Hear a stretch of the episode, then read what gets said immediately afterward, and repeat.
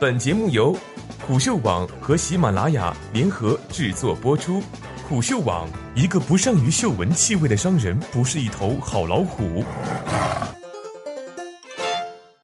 来武汉一趟，还你一个崩溃假期。文章来自景万。又到了武汉赏樱花的季节，朋友圈里不管是武汉本地人还是前去旅游的游客，都纷纷晒出和樱花的合照，就好像在这个季节去武汉，如果不看樱花，就相当于没去过武汉。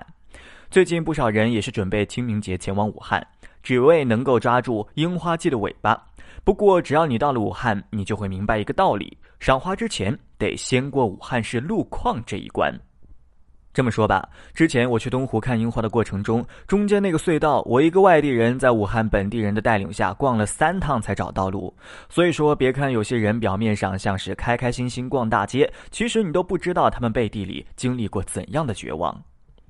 听说你的旅程安排的太紧张，清明假期只能给武汉最多留不到两天的时间，所以准备风驰电掣快速逛完武汉。这点时间你根本就不可能逛得完。武汉有多大，你知道吗？首先是十三个市辖区，总面积八千四百九十四点四一平方公里。铁路机长会告诉你，三百公里每小时的高铁为武汉跑一圈要三个多小时。天气预报会告诉你，武昌的雨下了三个小时也不会下到转口。对于游客来说，武汉十分友好。这里有游客喜欢的大江大湖，水域面积占全市总面积的四分之一。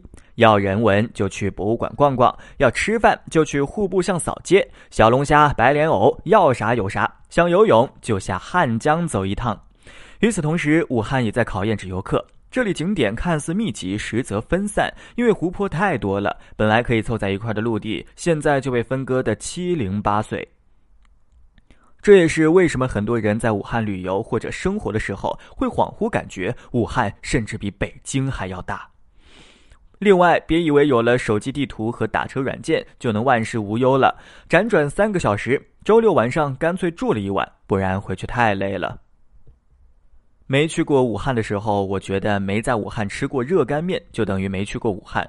等去了武汉，才发现想要领略武汉的热情，还有一种方式，那就是在大武汉的街头坐车走一走。当你跨过人山人海，也看过樱花，也吃过热干面，回想这一路，武汉的交通会让你坠入无比黑暗。初到武汉户部巷的时候，我觉得再怎么走也能找到户部巷，毕竟这么出名的景点，交通规划一定很明晰。于是我跟着手机地图上了天桥，脚下就是户部巷。我在天桥上绕了三圈，愣是没找着。武汉的魔鬼交通，甚至连本地人都不想放过。武汉的道路规划不合理。听了在武汉生活十五年的人发牢骚，又看了看他手里的一沓子罚单，我就知道他这些年没少遭罪。除此之外，相传光谷大转盘要修地铁了，但是这个光谷大转盘基本上就是一个爱的魔力转圈圈。转盘出口本来就多，死胡同还多，并且很多出口的位置还时不时发生变化。也就是说，你在光谷转盘纠结半天，选了一个出口，还有可能选错，像极了人生。一定要时刻保持警惕，否则上错车道的就是你了。对游客来说，景点游玩规划的仔细考量，因为重点景点之间少有直达路线，到一个地方直达就得绕一大圈。如果不直达，选择走直线，就得多换乘几次。我到现在都还记得，第一次在汉口下火车坐车去吃饭的时候，路上的时间磨得我胃病都犯了，吃一盆小龙虾根本就补救不了，还得再来一盘炸藕条和一碗凉面。据武汉交通分析报告显示，二三季度长发拥堵路段分布较近，其中二环线洛师路、洛雄路、解放大道等均在其中。所以说，清明节或者近期有要去武汉打算的朋友们，出发之前一定要做好旅行规划和磨断腿的心理准备。有可能的话，找个在武汉生活的朋友带着你走。虽然有很多本地人自己开车找路都找不明白，但那也比一个外地人跟没头苍蝇似的乱撞找的要强得多吧。另外，已经买了车票来武汉游玩的，尽可能多带一些瓜子零食。路上堵车、崩溃过后的无聊，可以用嗑瓜子来抵消，但是要记得自带垃圾袋哦，保护环境，人人有责。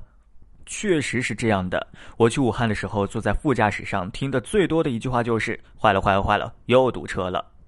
所以说，必须要时刻保持清醒，才能知道自己只是在堵车，不是在停车场找空车位。怕堵车的朋友也需要做好万全的准备，因为有时候车堵起来，武汉谁的面子也不给。曾经就有新闻报道，家住洛师路，担心堵车耽误婚礼，接亲最后三公里骑单车。